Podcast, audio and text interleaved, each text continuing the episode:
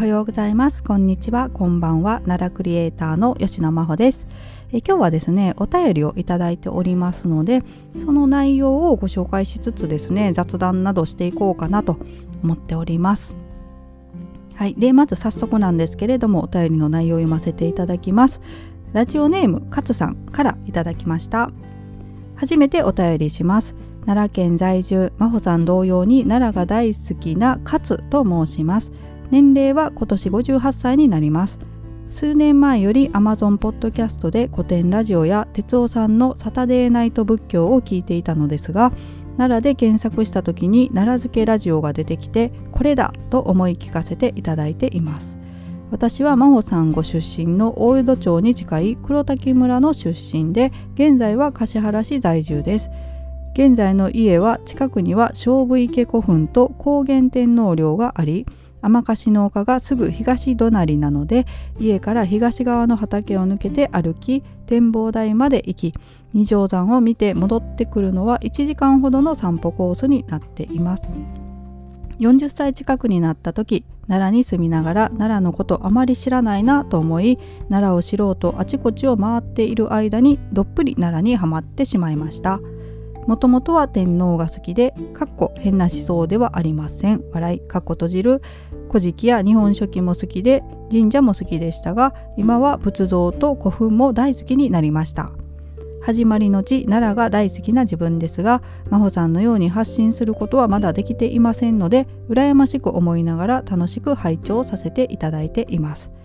内容ももちろんですがそれではまたさようならが好きで最後まで必ず聞かせていただいています。かっこ笑い。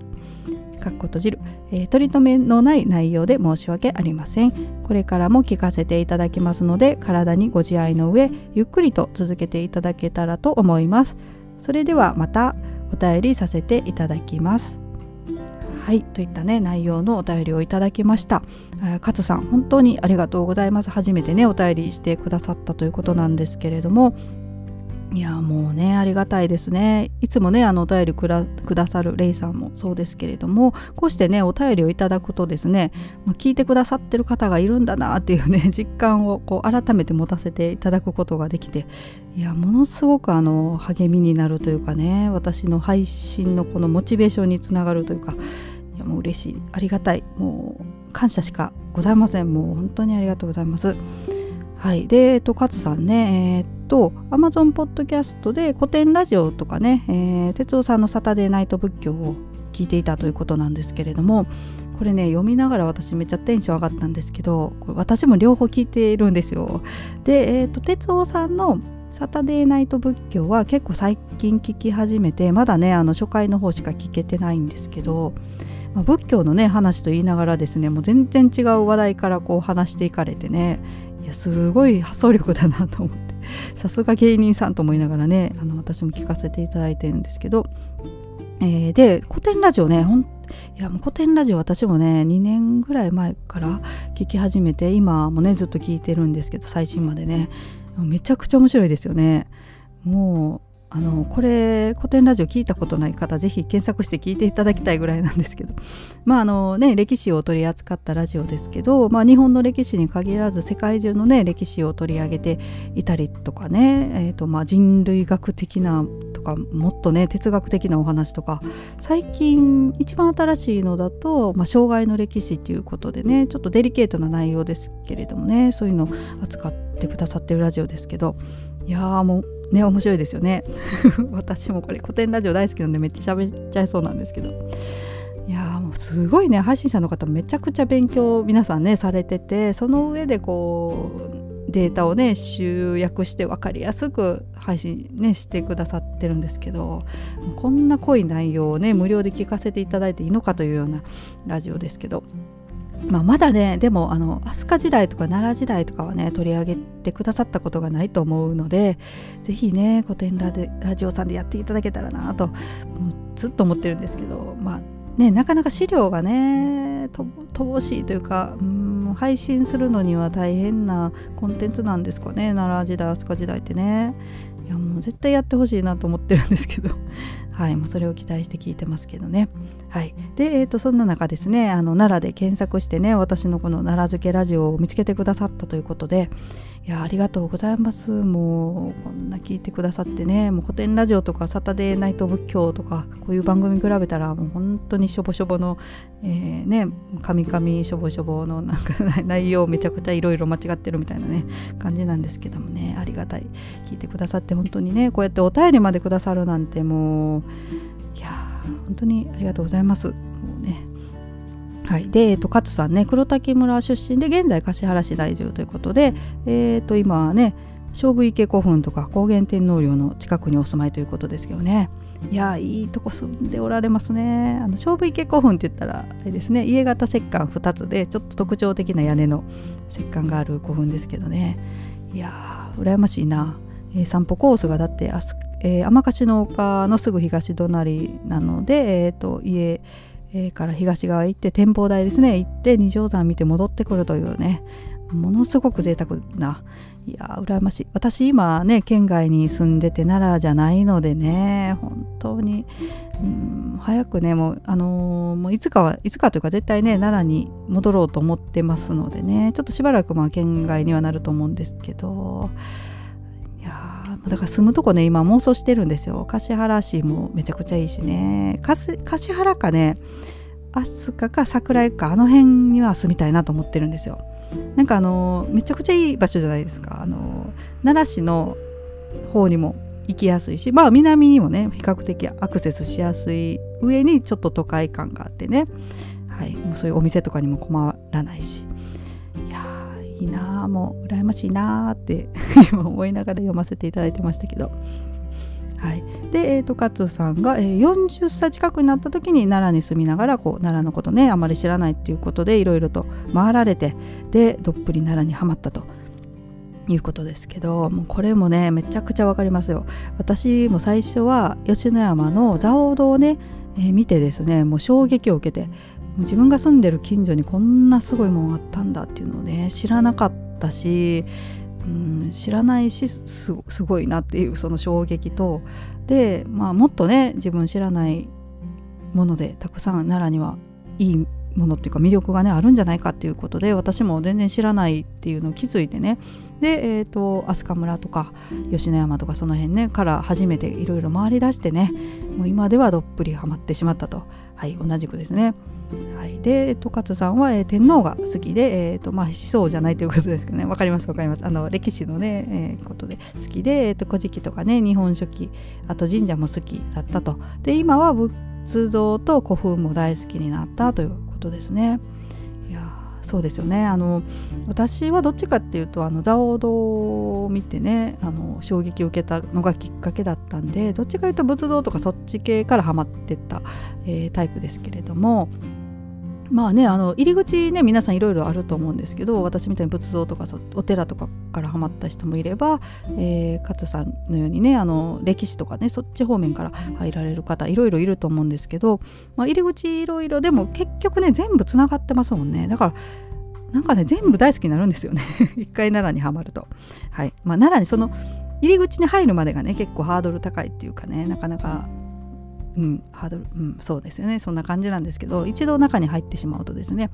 えー、例えばまあ仏像だったらねその仏像とかお寺とかまず歴史調べ出しますもんね。で歴史どんどん調べていくと古事記とか日本書紀とかたどり着いてでやっぱりねお寺好きだと神社も好きになるし古事記とか日本書紀とか神社ね全部つながってますしでさらにはね神社ってなるるとその辺全部天皇にもつながるし歴史もね全部全部つながってますよね。はい、で古墳もつながるしね。結局だからね、うん、それがままた面白かったりするんですよね。なんかどこどこで得た知識がまた別のお寺とか行った時にあああの時のやつこれだとかね、はい、もう全部つながってるので。いやそうですね。はい、私ももうどっぷり奈良に今ハマってますけど、はい、で、えーと、始まりの地奈良が大好きな自分ですが真帆さんのように発信することはまだできていませんので羨ましく思いながら楽しく拝聴させていただいていますと、はい、いうことですけどカズさんね全然発信できますよ。あのね、今年齢58歳で40歳近くなった時にこうハマってっていうことですけどその辺りからねハマったということですけどまあね20年近くならどっぷりされてますのでもう発信できる内容たくさんあると思いますのでぜひぜひあのー、本当に私みたいなこんなねあのカミカミのなんか間違った内容を発信しまくりの私でもですね一応やってますので全然ハードル高くないと思います。あの1回ね音声配信は1回目がねすごい怖いんですよ。なんか自分の声こんなんやったんかとかねちょっとあと、うん、まあまあ結構勇気いりますもんね声出すってね。なんですけど1回やっちゃえばねもうあとはもうどうにでもなれみたいななりますのでその第一歩を踏み出す勇気を持っていただけたらできると思います。はい、でポッドキャストはね私このアンカーっていうねプラットフォームから発信してるんですけどもめちゃくちゃ簡単なんですよ。このアンカーに登録して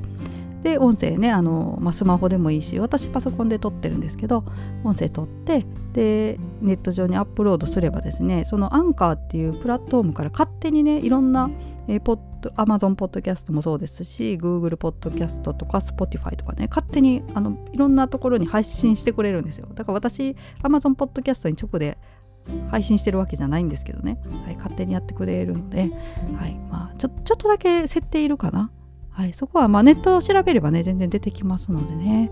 はい、ぜひぜひと思うんですけど、まあ、あとはね、えーと、一番簡単なのだとスタンド FM とか、はい、そういったラジオトークとかいうのも今あるのかな。私使ったことないんですけど、まあ、スタンド FM はすごく簡単に音声配信できますのでね。ぜひぜひやっていただけたらもう私も聞かせていただきますのであのもし配信されたら教えていただきたいです。はい。まあ、他にもねあの発信方法ねいろいろありますのでね。もぜひぜひあのね勝さんの体験聞きたいって方もたくさんいらっしゃると思いますのでね。はい。その際はですねぜひ教えてくださいね。はい、で、えーと、内容ももちろんですがそれではまた「さようなら」が好きでね最後まで聞いてくださってるということでいやありがとうございます。もう本当にもうたまにたまにというかいつもかな。いついつもでもないか、まあ、まあ結構な割合で変な話というかね話それて雑談しちゃってる時があるんですけど。はい。ありがとうございます。はいもう勝さんもね是非あのお体ね気をつけてえ、ー、と今ねうん冬ですけど本当に暖かいんですけどまたねこれ多分気温ガクンって下がったり今日体感の日でしたっけ？なんか1年で一番寒い日かなんか朝ラジオじゃないわ、えー、テレビでね言ってたんですけどまあね勝さんも体調ぜひ気をつけてくださいね。はい今後ともあのどうか私よろしくお願いいたします。はい、えー、というわけでまたすいませんぐだぐだな内容になってるんですけど。えっと、えー、もう一つだけね今日あの1月16日ということで1月16日の行事をねご紹介して終わろうかなと、はい、思っております。で、今日の奈良というね書籍ですけどこちらからですね、ご紹介させていただきます。えーと、1月16日は閻魔詣の日ということで、えーと、奈良市のね白豪寺で行われるんですけど内容ねそのまま読ませていただきますね。はい、えー、高円山の中腹に立つ白豪寺の宝蔵に収蔵されている閻魔王座像鎌倉時代は以前にあった閻魔堂の本尊で寄木造りに彩色された雑魚約120センチの像である。目をぎょろりと見開き口をくわっと開いている憤怒の姿から怒鳴り声が聞こえてきそうで嘘をつくと閻魔様に舌を抜かれるよと親に脅かされたことを思い出す。1月と7月の16日は地獄の釜の蓋が開き鬼たちも仕事を休むといい閻魔王の縁日となっている。白豪寺ではこの両日に閻魔王像に般若心経を奉納して参拝者の長寿と無病息災を願う閻魔詣を行う。1月は甘酒の振る舞い。7月は住職手書きのうちは有料の需要がある。はい。ということでこういったねあの行事が今日行われるということです。えーね、あの1月と7月の16日っていうのが地獄の釜の蓋が開いて鬼たちが仕事を休む日ということなんですけど、ね、1年で2回2日しか休みがないっていうかなりブラック企業な感じですけどでもそんな関係ないか地獄なんでね毎日人がね、なくなっていくところかもしれないのでね毎日本当は働かなきゃいけないかな。2日休むだけでもあれなのかな。はい、で、えー、地獄の釜の蓋が開いて休めるっていうこと。は普段は閉まってるってことですよねこれ。閉まっ釜に閉じ込められて仕事してるってことなのかな。いや大変ですね。あの閉じ込められて仕事をさせられて休みが年に2日しかないということですね。はい。すいません。こんなこと言うために紹介したんじゃないんですいません。もう勝さんすいません。いつも聞いてくださってるというあのお便りをねいただいたそばからですねすみませんはい、えー、っと、まあ、今日もグダグダで申し訳ございませんが、えー、最後までね、聞いてくださってありがとうございました。これからも皆さんどうかよろしくお願いします。それではまた、さようなら。